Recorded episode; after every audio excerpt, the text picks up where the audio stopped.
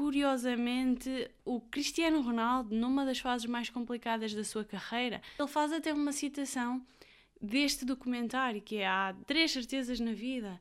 A dor, a incerteza e a necessidade de trabalho constante. Isso é uma bela questão. Isso é uma bela questão. Olá, olá, bem-vindos a mais um episódio do podcast Bela Questão. O meu nome é Amália Carvalho e o podcast Bela Questão fala sobre inteligência emocional e desenvolvimento pessoal. Todos os episódios trazem-te uma bela questão. A de hoje é como navegarmos na nossa mente segundo o método de STUTS. Este episódio traz-te um resumo de um dos documentários mais marcantes que eu já vi em termos de educação para a saúde mental. Saiu este ano, está na Netflix, chama-se O Método STATS e coloca à conversa duas pessoas.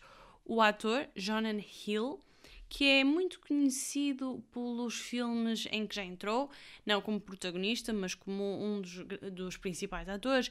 O, o, último em que ele entrou foi Não Olhem para Cima, Don't Look Up, que foi hum, lançado em 2021. Ele já entrou em vários muito conhecidos, o filme Click em 2006, entrou no The Wolf of Wall Street, o Lobo de Wall Street, com Leonardo DiCaprio, e ele era um dos grandes amigos e grandes sócios é de facto um ator muito conhecido, que também é produtor, realizador norte-americano, e ele está à conversa com o seu terapeuta, Phil Stutz, que é médico psiquiatra, é muito aclamado, lançou um livro que se chama As Ferramentas, com, em coautoria com outro escritor, e nestas conversas que eles têm ao longo de pelo menos dois anos, que foi o tempo de preparação deste documentário, o ator traz para todo o público aquilo que foram as ferramentas visuais e um método bastante único e peculiar do psiquiatra que o ajudaram a transformar e a navegar na sua própria mente.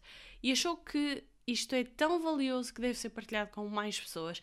O que é facto é que este documentário está a ter uma adesão muito positiva e curiosamente o Cristiano Ronaldo, numa das fases mais complicadas da sua carreira, quando no final do Mundial acabou por perceber que, que, tinha que lidar com uma dor, que era de não conseguir voltar a repetir um dos seus grandes sonhos de vida, ele faz até uma citação deste documentário, que é há, do, há três certezas na vida, a dor, a incerteza e a necessidade de trabalho constante.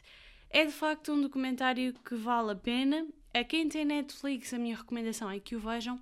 A quem não tem, eu vou fazer o meu melhor para poder trazer aqui seis ferramentas e estratégias que eu considero que, que, trazem inovação no pensamento, que não são senso comum e que nos ajudam a entender melhor a nossa, a nossa mente, mas que também nos ajudam aqui a ter um caminho muito prático para ver essa transformação a acontecer.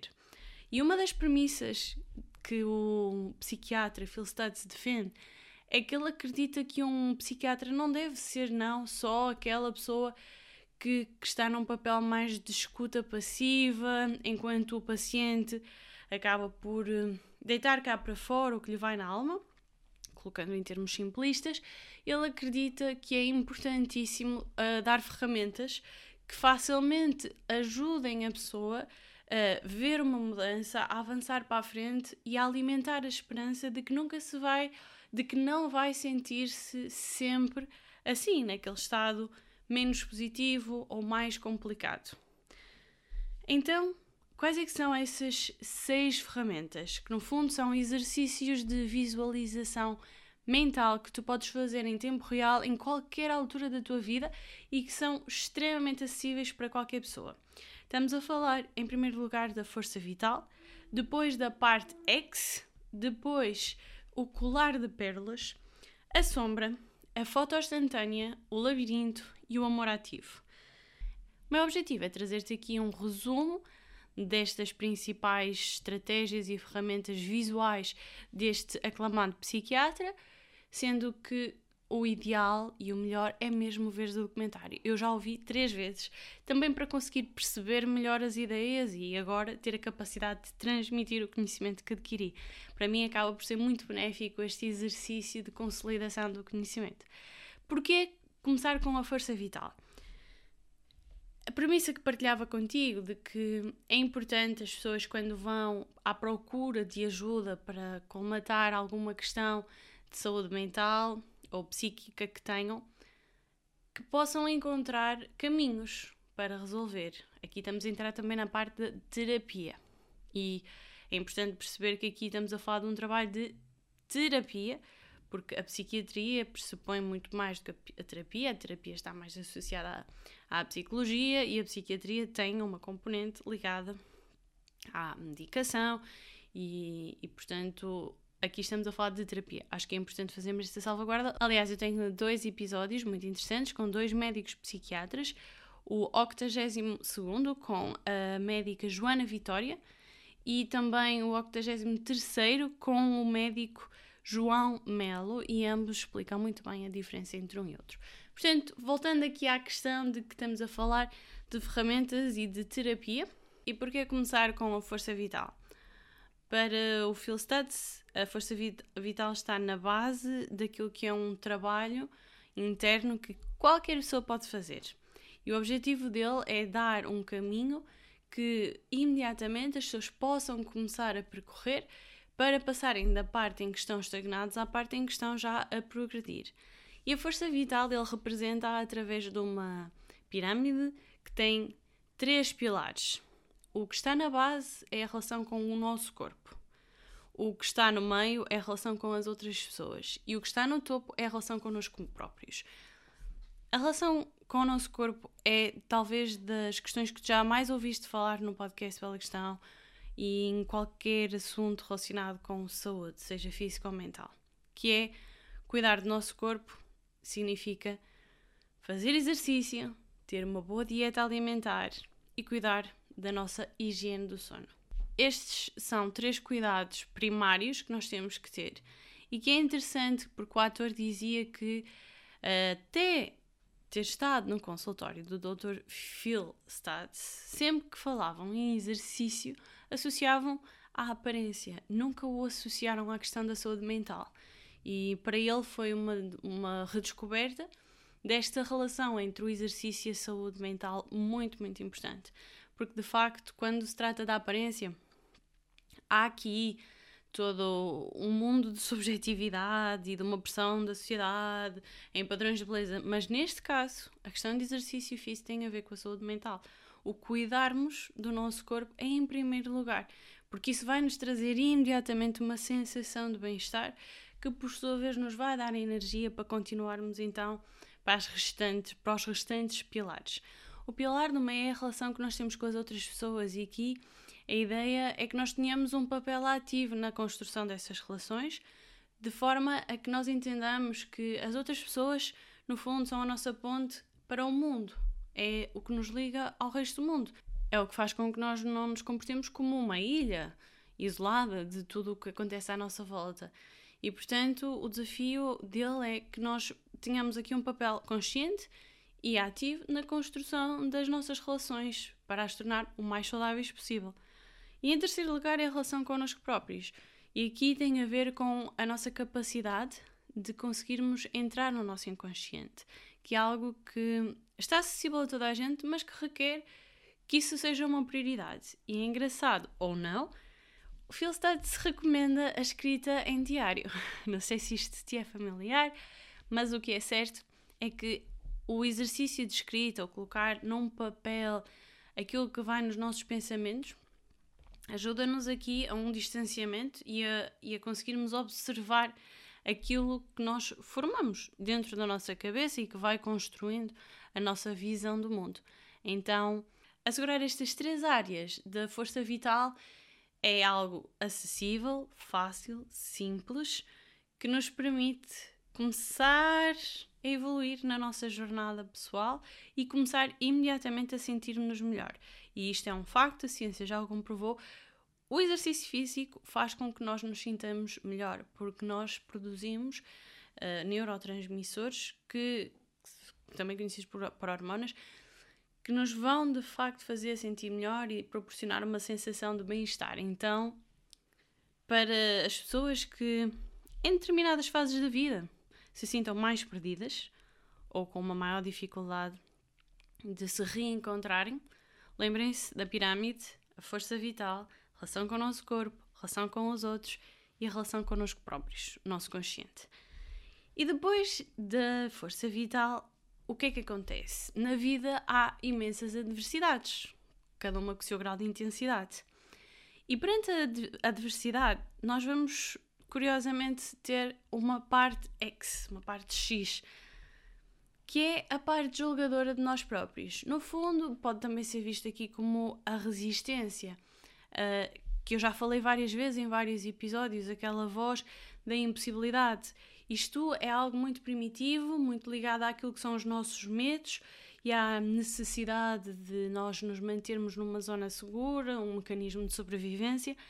Mas é importantíssimo nós reconhecermos que existe esta parte, esta parte dentro de nós, percebermos que é uma parte eh, julgadora, conseguirmos ter esta capacidade de distanciamento e percebermos de que forma é que nós nos estamos a julgar, porque essa é a parte que mais nos impede de evoluir e de crescer. Aqui o ator Jonathan Hill até traz uma metáfora muito interessante, que é como se a parte X fosse o vilão das nossas vidas. No fundo, é o vilão que nós temos que enfrentar e que quando nós conseguimos combater e vencer, acabamos por nos tornar os, os heróis da nossa história, isto numa metáfora de crescimento e evolução pessoal. Então, essa parte X é fundamental e é impossível de se evitar, porque ela vai estar lá perante as novas adversidades que nos vão surgindo. Mas se nós pensarmos nessa parte X como esse tal vilão que nós vamos combater e que nos vai ajudar a fazer a crescer e a progredir na vida, torna-se de facto uma aventura diferente, torna-se mais leve e percebemos que é mais um capítulo que vai se repetir, esperemos que com histórias diferentes, porque senão seria insanidade, mas acaba por ser mais uma adversidade que nós vamos ultrapassar e, e reconhecermos essa voz da resistência de impossibilidade e, e a versão julgadora dentro de nós ajuda-nos a conseguirmos agarrar as rédeas da, da nossa ação e tornarmos-nos nesse herói que combate essa adversidade. Entretanto, passamos para a terceira ferramenta, que tem a ver com o colar de pérolas. Porque um colar de pérolas, e eu adorei é a forma como ele desenha, no fundo é uma linha e vai criando bolas, umas a seguir às outras. E aqui a ideia primária é de que todos os nossos momentos uh, da vida vão, vão se convertendo em pérolas. Portanto, a nossa vida é feita de pérolas, é feita de vários momentos. O que muitas vezes acontece é que nós, se pudéssemos, na, na, nesse colar, só colocávamos os momentos bonitos e bons e os momentos do que nos orgulhamos. E aqui a premissa é que a pérola é feita de todos os momentos da nossa vida. Os bons, os maus, os mais fáceis, os mais difíceis e que todos eles têm igualmente o mesmo valor. O que isto nos ajuda, por um lado, é a não nos focarmos demasiado ou não darmos demasiada importância àquilo que de facto é agradável e, e, e nós correlacionamos com sucesso mas também sabermos aceitar aquilo que são as nossas dificuldades e eventualmente fragilidades como igualmente importantes naquilo que é o percurso da nossa vida. Tudo soma, tudo nos dá valor, tudo nos traz experiência. E no fundo é darmos o mesmo valor a tudo aquilo que fazemos, convertendo os insucessos em aprendizagens que depois nos ajudam a ser melhor, melhor pessoas e a, e a conseguirmos uma versão de nós próprios. Então, Todas as pérolas têm o mesmo valor no fim da vida e ajudam-nos a sermos quem somos. E quando estiveres perante uma adversidade, lembra-te do colar de pérolas e pensa: esta é mais uma pérola para colecionar nos momentos da minha vida. E a seguinte pérola será diferente, pode ser melhor, pior, mais fácil, mais difícil, mas tudo faz parte. E assim consegues, consegues equilibrar ou calibrar a importância que tu dás às coisas. Passando para o quarto, ou a quarta estratégia, neste caso é mais um conceito, que é o conceito da sombra. O que é que isto significa? Isto significa que todos nós temos uma parte que nos envergonhamos e que acabamos por tentar recalcar. E é importantíssimo nós descobrirmos qual é que é essa parte. Isto mexe muito com a nossa autoestima e pode arrastar-se toda uma vida dentro de nós. É, no fundo, conseguirmos entrar no nosso inconsciente e conseguirmos perceber em que momento é que nós sentimos uma vergonha extrema. No fundo, o momento que nós mais evitamos recordar e, e entendermos que essa versão de nós mesmos é a nossa sombra. É a parte que nós tentamos rejeitar, mas que é uma parte que faz parte de nós e que é uma parte que nos ajudou a estarmos onde estamos hoje. O, o que muitas vezes acontece é nós rejeitamos essa, essa época da nossa vida em que nos sentimos extremamente envergonhados ou desprezados, recalcamos e, e aquilo está sempre lá, no fundo, uma ferida aberta e que muitas vezes nos leva a ter comportamentos que temos dificuldade em compreender e que vêm desse, desse momento. Pode ser um comportamento de, de estarmos ao ataque perante um comentário que alguém nos fez e que de repente mexe com o nosso íntimo. Isto certamente que já aconteceu, que já te aconteceu e acontece a, toda a, nossa, a todos nós. Alguém diz um comentário que mexe precisamente no nosso ponto fraco. Nós temos que saber qual é que é essa sombra, temos que o conhecer. E o que é que o Phil Stutz propõe? Ele propõe que nós lhe demos atenção, que lhe demos amor. No fundo, é o caminho da cura dessa, dessa mágoa, dessa vergonha que nós temos.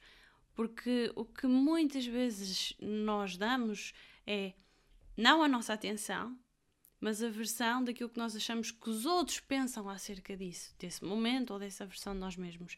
E como é que isto se desbloqueia? Dando a nossa verdadeira atenção, partilhando a nossa vida com essa pessoa, com essa pessoa, não, com essa sombra, com essa versão de nós próprios e aceitando. É um bocado o conceito de aceitação radical. Aceitar que faz parte. Isso ajuda-nos a convivermos melhor connosco próprios, a percebermos aquilo que pode mexer com, com a nossa autoestima, o nosso íntimo, e dessa forma vamos conseguir conviver com a nossa sombra. Todos nós temos sombras, não é? E ela é para a vida. E esta é para a vida, não é o objetivo que ela desapareça. Vamos ter sempre. E se não for aquela primeira sombra, eventualmente será uma segunda ou uma terceira. Mas reconhecermos que ela está lá, aceitarmos que ela faz parte, acaba por ser o melhor caminho. O exemplo que o ator dava aqui da sombra dele era da imagem que ele tinha dele próprio, de quando era mais novo, e, e na altura ele tinha excesso de peso e um, um aspecto visual do qual ele não se orgulhava. E ele sempre rejeitou isso. Ele tinha depois uma desvantagem muito grande que tinha a ver com o facto de ter muita atenção mediática e de muitas vezes as revistas focarem no peso dele, ou seja, lá está a parte externa ali a meter o dedo na ferida, o que o levava a uma revolta gigante, a um, a um mal-estar gigante, a um desequilíbrio mental gigante.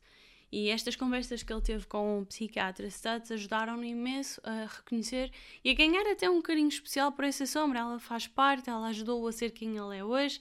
Se não fosse aquela sombra, ele não estaria a fazer aquele comentário, não seria a pessoa que ele é hoje. Então, essa aceitação que ele conseguiu ter da sombra e esse carinho e essa partilha que ele agora faz da vida dele com essa versão de si mesmo ajudou a, a, a, estar, a estar de bem consigo, que acho que é algo que todos nós ambicionamos.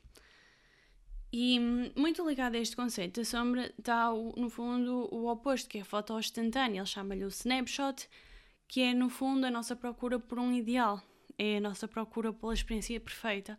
E nós conseguimos ver isto presente nas redes sociais, sobretudo no Instagram ou no TikTok, mas sobretudo no Instagram, que é as fotografias perfeitas, das vidas perfeitas, dos corpos perfeitos, das viagens perfeitas.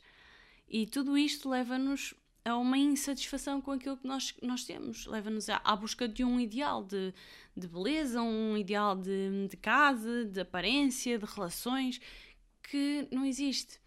E não existe porque o Studs chama a atenção para um pormenor. As fotos instantâneas são fotos, elas não têm profundidade elas, elas congelam o momento, que muitas vezes é editado, e, e nós não vemos o resto, não vemos o que está à volta, não vemos o trabalho de edição, não vemos o processo de, aquela, de como é que aquela foto foi criada. E, e, esta é muitas vezes a ilusão do sucesso, que é nós queremos o momento em que se chega ao, ao topo, queremos o momento em que a pessoa está no, no número 1 um do, do ranking, mas não conseguimos ver depois todo o processo, a dor, os treinos, uh, todo, todo o suor que está por detrás desse mesmo processo. E o mais importante é nós conseguirmos perceber que existe este reino de ilusão, faz parte, o nosso cérebro e, e as nossas vidas uh, estão muito envoltos deste, deste desejo de melhor, uma procura, uma ambição constante, mas conseguirmos perceber quando é que nós estamos em busca de um reino de ilusão ou de uma foto instantânea e quando nós estamos à procura de realmente sentirmos realização verdadeira, realização sustentável, sólida. Porque, hum, voltando àquela questão de que dizia no início do episódio, que o Cristiano Ronaldo até mencionou, ninguém consegue evitar, a dor, a incerteza e a necessidade de um trabalho interno constante. E hum, por detrás de qualquer fotografia, é isso que tem que existir. É a aceitação de que a dor faz parte, perceber que a incerteza faz parte e que precisamos estar sempre a evoluir. Uh, o progresso é o nosso melhor amigo da felicidade. Portanto, sempre que tu estiveres frustrado ou frustrada com alguma questão da tua vida ou numa busca do impossível, lembras-te do que é que isto se trata? Dá-lhe um nome. Estou à procura de uma foto instantânea e não é isso que se precisa. Nós precisamos de documentários no fundo, de, de espaços de reflexão, onde existe várias perspectivas e espaço para crescer. Estamos quase a terminar, vamos agora para o quinto, ou a quinta estratégia, que é sair do labirinto. E, e eu achei esta particularmente importante porque há pessoas que vivem num labirinto uma vida toda. Foi o caso da mãe do, do próprio Stats, que vivia no labirinto, num labirinto mental, estamos a falar aqui de uma metáfora, mais uma vez, que era uh, da sua relação com os homens. Ela achava que os homens eram maus, uh, todos, todos eles eram maus, e, e viveu muito uh, ne, nesta crença. E só mais tarde, lá para os 50, 60, é que acabou por resolver. E, e o labirinto pressupõe que, o quê? Que nós procuramos um sentido de justiça que não depende de nós. É, imagina uma situação que alguém te fez ou te fez sentir mal, te provocou algo que tu consideras injusto e tu não consegues sair dessa situação enquanto essa pessoa não te pedir desculpa ou enquanto essa pessoa não vier ter contigo e resolver essa questão. Isto é muito comum. É muito comum em várias situações da vida. Pode ser numa questão, por exemplo, de um divórcio, pode ser uma questão de uma discussão de trabalho, pode ser uh, discussões familiares. E no fundo, o que isto representa é a nossa busca por uma justiça de algo que nos aconteceu externo a nós e nós ficamos num labirinto uh, à espera que os outros façam. E é aqui que entra o grande problema. Porque se os outros não fizerem, nós não vamos sair daqui. E, e colocamos a nossa vida em modo pendente, que é totalmente indesejável. Então, se não depende de nós que, que se resolva essa situação, se nós não conseguimos que essa pessoa uh, satisfaça a justiça de que nós tanto precisamos. Então, qual é que é a solução para nós sairmos do labirinto e não ficarmos à espera que outros resolvam aquilo que nos causou um sentimento de injustiça? Podemos fazer um exercício de visualização ao que se chama de amor ativo. O amor ativo é literalmente um exercício poderoso de visualização em que tu fechas os olhos e imaginas que tudo à tua volta é amor. Tudo o que tu vês e sentes é apenas e só amor e tu és o mestre do amor. E agora vais pensar na pessoa que mais mexe contigo ou que te fez algo que mais te magoou. E a única coisa que tu vais dar a essa pessoa é amor. Então tu vais visualizar o amor a sair dentro de ti pode ser em forma de luz, pode ser em forma de, de fumo, e vais imaginar que ele está a ir em direção a essa pessoa e entrar no coração dela. Este é um exercício de libertação. Tu não vais guardar nada para ti. Tu, tu ao enviares esse amor para a pessoa que mais desprezas e que mais te causa uh, quesílias, se tu conseguires enviar para essa pessoa esse amor. Tu vais te libertar do labirinto porque tu conseguiste fazer isso com a pessoa que mais te coloca desafios na vida. E se tu consegues fazer com essa pessoa, consegues fazer com qualquer pessoa. E este amor ativo é um exercício muito simples que tu podes fazer, que não depende de ninguém e no fundo tu estás-te a conceder a ti esse, essa busca pela justiça de que procuravas sem depender de mais ninguém. Há muitas, muitas uh, passagens deste documentário que são riquíssimas e eu trago-te aqui estas seis ferramentas e estratégias que foram as que eu mais gostei, as que eu acho que são mais práticas e que são de facto muito visuais e que nós podemos aplicá-las muito suavemente no nosso dia a dia, de forma útil e que espero que tu gostes. E com o amor ativo concluímos a sexta ferramenta ou estratégia para navegarmos na nossa mente para este episódio. Na verdade, no documentário tu vais encontrar muito mais sumo e muito mais riqueza de pensamentos, de, de estratégias, de citações dele que, que te ajudam a expandir a mente. Eu acho fundamental nós termos acesso a este conhecimento porque isto ajuda-nos, por um lado, a nós compreendermos melhor como é que nós funcionamos, acima de tudo, a termos formas práticas de lidarmos com as adversidades da vida, com as nossas dificuldades, que elas vão sempre existir. E acaba por nos ajudar a construir a nossa autoestima, porque no fundo, no fundo, quanto mais forte é a nossa autoestima, melhor é a nossa robustez mental. E, e, e este é um tópico muito importante. Todas as pessoas têm buracos nas suas autoestimas e saber onde é que eles estão e saber como repará-los acaba por eh, ajudar a nós estarmos de bem connosco. claro que estamos a falar aqui de um resumo e, e de métodos que podem não resolver todos os problemas de todas as pessoas. E quando se fala de saúde mental e quando se fala de facto de doenças que precisam de um apoio médico, eu não quero que isto pareça simplista. Agora, o que eu gostava era que isto parecesse simples e fácil no sentido de ser praticável, de ser algo que qualquer pessoa pode fazer. E assim chegamos ao fim de mais um episódio. Eu espero que tu tenhas gostado.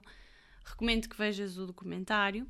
Eu ainda não li o livro dele, mas porque fiquei a saber há pouco tempo que ele também tem esse tal livro que é em inglês de Tools, as ferramentas. Se quiseres, se tiveres curiosidade, vê no Google, procura e ele tem lá essas tais ferramentas que, que ele vai construindo de uma forma muito visual e prática para ajudar as pessoas a navegarem na sua mente. Fica ao convite para o fazeres. E agora fica a parte do meu agradecimento para as pessoas que ouvem o episódio e, sobretudo, para as pessoas que mandam mensagens uh, com feedback. É muito, muito motivador ler as vossas mensagens. É algo que me enche o coração e que me motiva a continuar. No fundo, a minha motivação intrínseca vem deste impacto e desta hum, transformação que vou trazendo a algumas pessoas com alguns conteúdos, entrevistas e episódios. Fico mesmo, mesmo contente. Obrigada a todas as pessoas que, que seguem este projeto.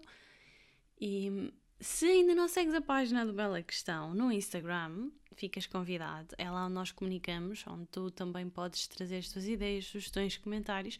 Também tens toda a informação no site do belaquestão.pt, podes ir ver lá quais são as redes sociais onde nós estamos, um resumo dos episódios, os links para os vídeos no YouTube. Estes vídeos são também colocados no YouTube para quem prefere ver e não só ouvir.